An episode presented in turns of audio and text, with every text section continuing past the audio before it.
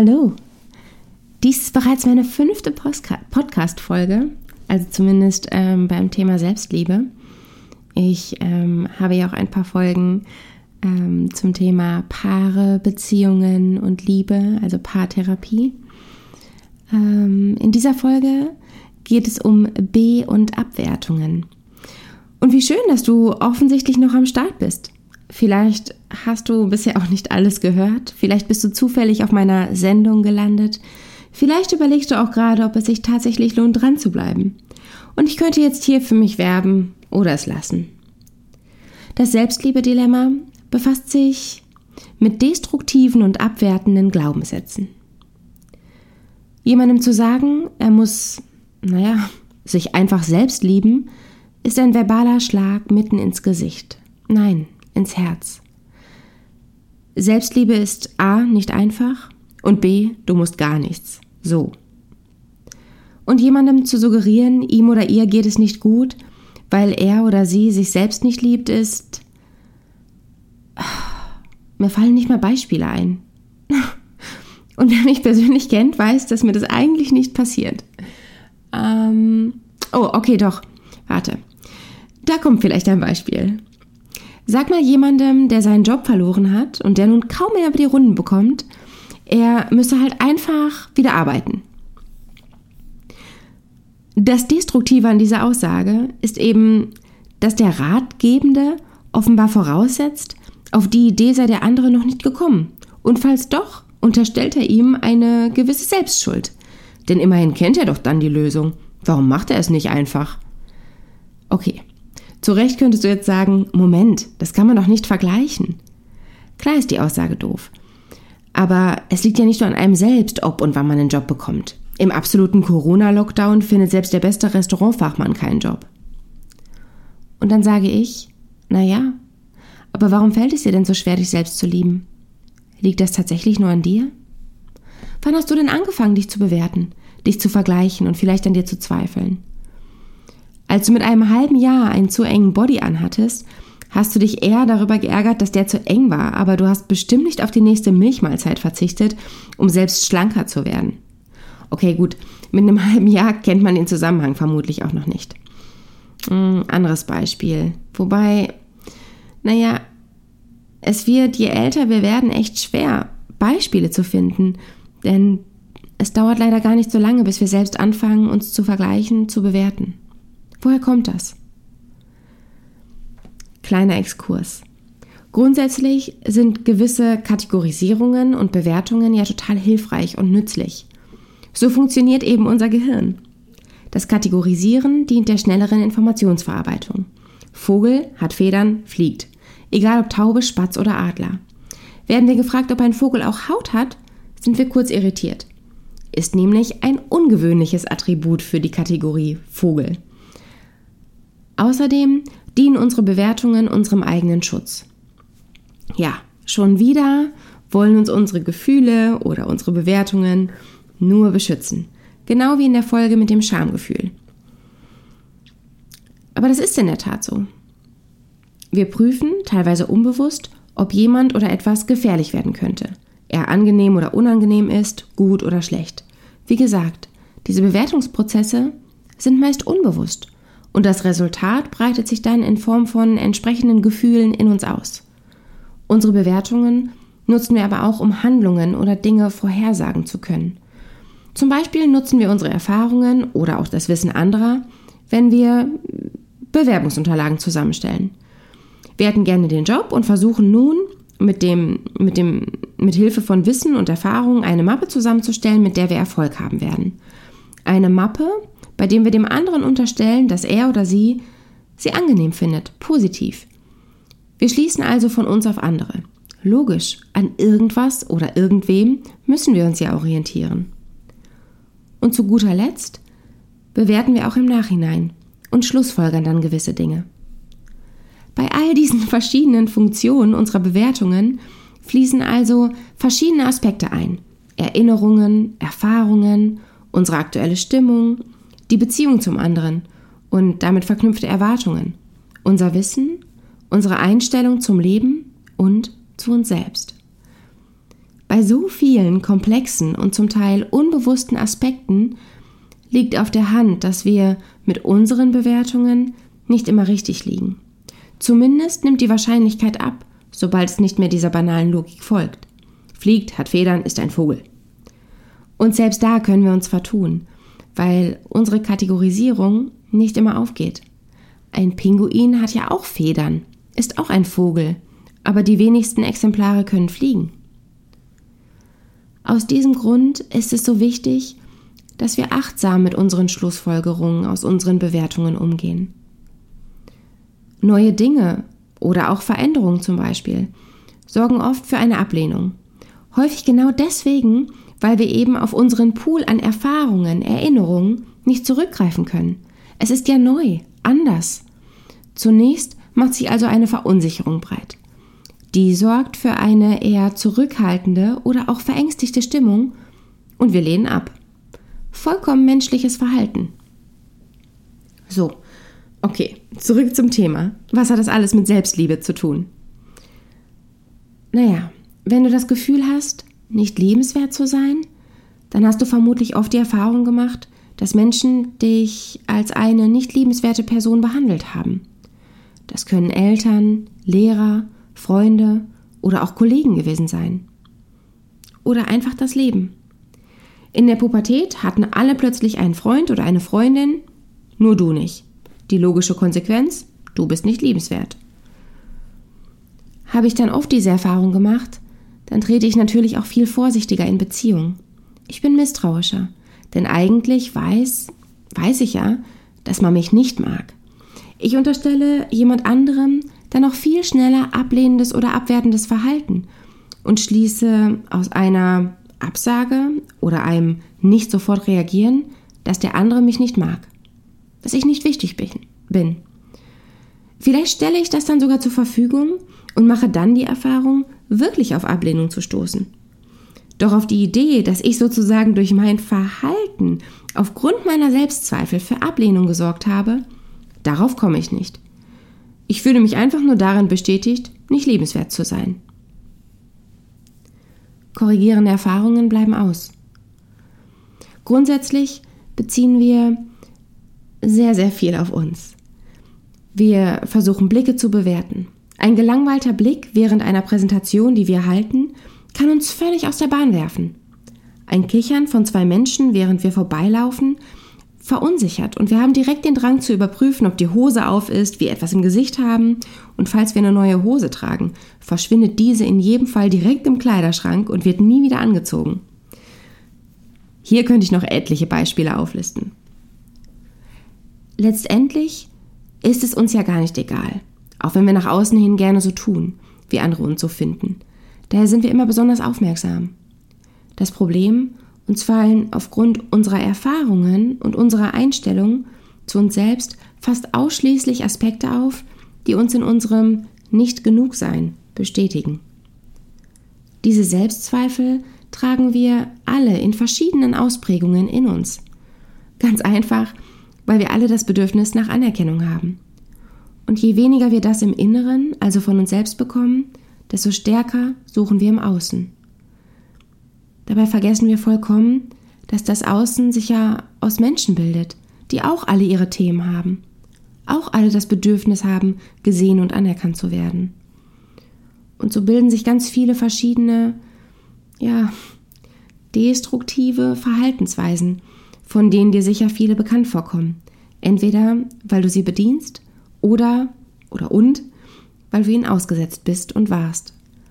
Sie alle haben eins gemeinsam, die Sehnsucht, so wie man ist, anerkannt, geliebt und gemocht zu werden. Erstens, wir geben Ratschläge. Ja, es hat auch noch eine andere Motivation, tatsächlich die, helfen zu wollen. Aber spätestens, wenn du deinen Ratschlag losgeworden bist und dein Gegenüber mit Ja, aber anfängt, bist du frustriert. Schöner wäre etwas Schmeichelhaftes wie Stimmt, da habe ich noch gar nicht drüber nachgedacht. Danke.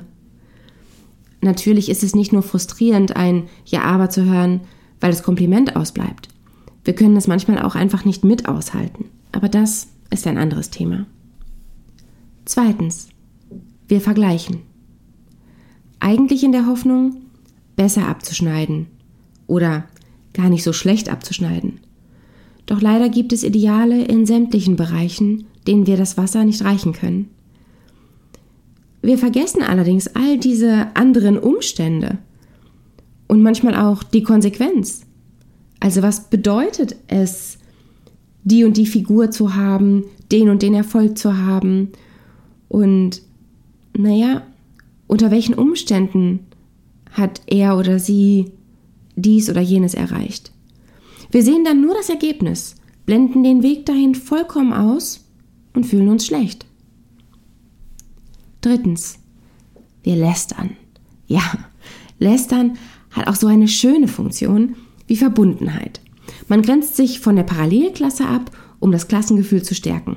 Als banales Beispiel. In der C sitzen ohnehin nur Bekloppte. Aber wir lästern manchmal auch aus Neid.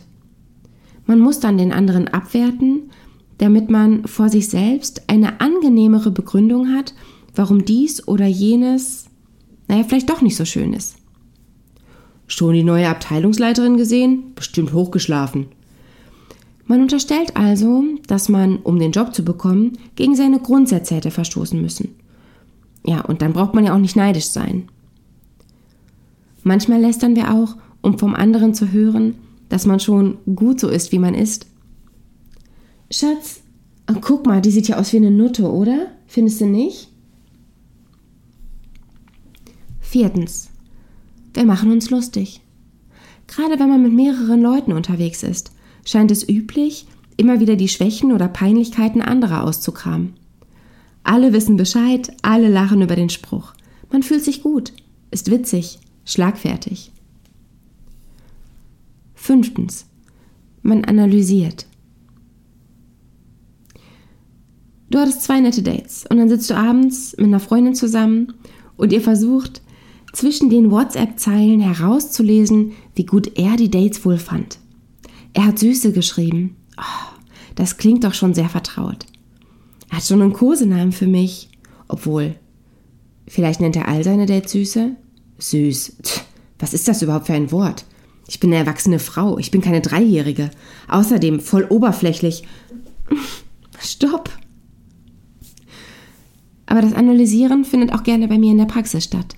Es ist gar nicht so selten, dass Paare, oft in der zweiten oder dritten Sitzung, nachdem sie verstanden haben, dass alles sein darf, es nicht um ein Gegeneinander, sondern ein Miteinander geht, naja, dass sie mir vielleicht helfen wollen, meine Arbeit zu machen oder vielleicht auch von sich ablenken wollen oder aber irgendetwas in ihnen sich eben doch noch danach sehnt, dass sie doch eigentlich schon gut so sind, wie sie sind.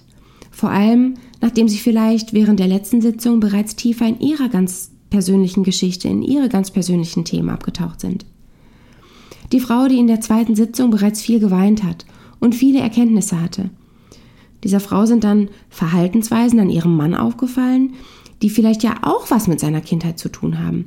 Also jetzt so ganz konkret, ihr sei schon immer aufgefallen, dass er, seine Mut, dass er seiner Mutter hörig ist. Und wenn ich dann nicht sofort unterbreche, folgt eine Persönlichkeitsanalyse, fast eine Anamnese des Mannes, gespickt mit Beispielen und Situationen und so wahnsinnig vielen Abwertungen. Das Problem, selbst wenn die Frau vollkommen richtig liegt, es hilft dem Mann kein Stück, wenn er das alles nicht sieht oder nicht sehen will. Im Gegenteil, wenn wir jemandem eine, jemandem eine Lösung für sein Problem anbieten, was derjenige jedoch gar nicht hat oder nicht sieht, fühlt er sich angegriffen und macht zu. Sollte der andere das Problem sehen und eine Lösung präsentiert bekommen, die er für sehr abwegig hält, naja, dann hält er an seinem Problem fest. Denn zunächst muss das Problem verstanden werden. Und solange das Problem nicht verstanden wird, weder von ihm noch von ihr, kann sie etliche Beispiele anbringen, und jedes Beispiel führt nur zu einer Rechtfertigung, warum das nicht stimmen kann. Keine Sorge, dazu gibt es nochmal eine Folge, aber ich wollte jetzt nicht mittendrin abbrechen. So, also bisher hatten wir Ratschläge, Vergleiche, Lästern, Humor und Analysen. Oh, sechstens, Diskussion und Streit. Wenn wir eine Meinung haben, dann möchten wir verstanden werden. Noch triumphaler allerdings wäre es, wenn wir jemand anderen von unserer Sichtweise überzeugen könnten. Und das erklärt auch schon das ganze Dilemma. Leider stehen unsere Bedürfnisse nach Verständnis und Anerkennung oft vor dem Bedürfnis nach Wissen, sei es beruflich oder privat. Eine Diskussion endet oft in Frustration und das Gefühl der Ablehnung, zumindest für einen. Vermutlich gibt es auch noch ganz, ganz viele weitere Dinge, die wir tun oder Strategien wie Phishing for Compliments. Das stand übrigens mal auf einem T-Shirt, was ich geschenkt bekommen habe. Ich glaube, man war genervt von dieser Strategie von dieser Strategie, der ich mich bedient hatte. Vielleicht hatte man die Sorge, dass ich zu abgehoben werde. Heute weiß ich, warum ich so ein Aufmerksamkeitsjunkie in meiner Jugend war. Ich hatte eben diese eine Erfahrung, die mich so sehr an mir selbst hat zweifeln lassen. Da ich aber wusste, dass Zweifel nicht attraktiv sind, habe ich mich überall so präsentiert, wie ich glaubte, dass andere es sich wünschen, und mich an all diesen Strategien bedient. Ich war der Erklärbär, hatte für jeden einen Ratschlag oder Tipp parat, habe mich ständig mit anderen verglichen, habe gelästert, immer wieder jedem einem einen Spruch gedruckt, gedrückt und habe versucht, alles und jeden bis ins kleinste Detail zu analysieren, um am Ende vielleicht doch noch ein bisschen gut dazustehen. Ich habe abgewertet, um mich aufzuwerten. Und wenn ich was Gutes gemacht habe, musste ich es allen unter die Nase reiben. Nach außen war ich extrovertiert, immer fröhlich, laut, direkt, präsent. Allerdings war ich das gar nicht. Jenny war weg. Das kleine, naive, schüchterne, pummelige und verträumte Mädchen wurde verstoßen. Was hatte sie mir denn schon genutzt? So schwach, so klein, so bedürftig. Aber auch das werde ich heute nicht näher ausführen. Zusammenfassend. Wir Menschen neigen dazu, alles und jeden zu bewerten. Und insbesondere, wenn wir etwas verstehen wollen, reimen wir uns Dinge zusammen. Oder aber wir sehen uns nach Anerkennung und ziehen falsche Schlussfolgerungen. Wir erklären uns Verhaltensweisen mit Hilfe eigener Erfahrungen und Beobachtungen und ab und zu kommt auch eine, noch ein bisschen Fachwissen hinzu und fertig ist die Analyse eines anderen Menschen oder einer Situation. Und das ist vollkommen normal und menschlich. So arbeitet unser Gehirn. Informationen werden zusammengefasst, in Kategorien eingeteilt. Wenn ein Tier durch die Luft fliegt, dann schlussfolgern wir ohne große kognitive Anstrengung vollkommen zurecht, ist wohl ein Vogel. Es gibt keinen manuellen Denkprozess mehr, bei dem wir sämtliche Tiere durchgehen. Hund, Kuh, Giraffe. Komplizierter ist das natürlich mit menschlichem Verhalten. Aber auch hier gibt es Erfahrungswerte, die es uns erleichtern, auch Menschen oder Verhaltensweisen in Kategorien zu stecken. Wenn wir also beispielsweise ein für uns nicht nachvollziehbares Verhalten bemerken, fangen wir an zu analysieren und zu bewerten, in viele Richtungen. Das Paradoxe, wir denken nicht viel weiter, sondern ziehen oft unsere Rückschlüsse aus der eigenen Analyse und werden dann sauer, wütend, sind genervt. Diese Gefühle sind dann da. Die sind echt. Wir sind dann tatsächlich verletzt obwohl wir selbst ja durchaus während der Analyse gemerkt haben, dass es eine Vielzahl von Erklärungen geben kann.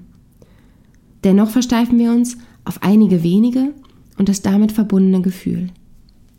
Ich beobachte dieses Phänomen, wie gesagt, oft bei Paaren, dass sie mir erklären, warum ihr Partner so ist, anstatt mir zu erklären, wie es ihnen geht. Naja, und hierdurch fühlt sich der Partner unverstanden, teilweise bloßgestellt. Und das Einzige, was ich in dem Moment verstehe, ist, dass der analysierende Partner komplett verzweifelt ist, den anderen so gern verstehen möchte und selbst gesehen und verstanden werden will, sich selbst aber aufgrund der vielen Annahmen verletzt und oder sich geschützt hat und nun auf Bewertung durch mich, die Expertin, hofft. Aber ich analysiere nicht. Ich bewerte auch nicht. Mir geht es vor allem darum zu verstehen. Und genau darauf kommt es auch in der Selbstliebe an. Wenn du dich verstehst, dann kannst du dich akzeptieren und annehmen, so wie du bist. Du kannst dich lieben. Was machst du denn jetzt mit diesen vielen Worten? Achtsamere Schlussfolgerungen bei deinen Bewertungen? Weniger Ratschläge, mehr Verständnis? Hörst du auf, dich mit anderen zu vergleichen und vergleichst dich lieber mit dir selbst, mit deinem gestrigen Ich? Wirst du weiterhin lästern? Und wenn ja, aus welchem Grund? Und wie ist das wohl bei der nächsten Familienfeier oder der nächsten Party? Wirst du deinem Bruder wieder die gleichen Sprüche drücken wie im letzten Jahr, damit deine Schwester wieder über deinen Gag lacht? Wirst du bei der nächsten Diskussion mal die Bereicherung durch die Meinung des anderen in den Vordergrund stellen? Ich meine, wenn dir jemand ganz leidenschaftlich und vehement und emotional seine Meinung, seine Sicht erklärt, dann ist es ihm oder ihr wichtig, verstanden und anerkannt zu werden. Und das geht ja auch ohne die Meinung des anderen zu adaptieren. Du stillst zunächst das Bedürfnis nach Verständnis und Anerkennung und darfst, wenn es dir wichtig ist, auch noch dein Bedürfnis nach Wissen stillen und somit auch dein Bedürfnis nach Verständnis und Anerkennung. Das gelingt aber nur, wenn du es ernst meinst. Das ist kein Instrument oder keine Methode. Ich verstehe dich, aber ich sehe es anders, hat noch nie zur Versöhnung geführt. Verstehst du es wirklich? Wie denn? Wiederhole, fasse in deinen Worten zusammen. Fasse zusammen, was du verstanden hast und nehme es erstmal als wahr an. Denn dabei handelt es sich ja tatsächlich um eine Wahrheit, nämlich um die des anderen. Die Welt wird viel sanfter, bunter und reicher mit Menschen, die verstehen, statt zu bewerten.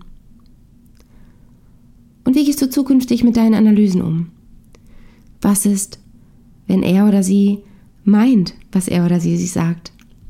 Vielleicht eine Frage, die dir bisher nicht in den Sinn kam. Mit diesen vielen Fragen verabschiede ich mich für heute. Bis bald.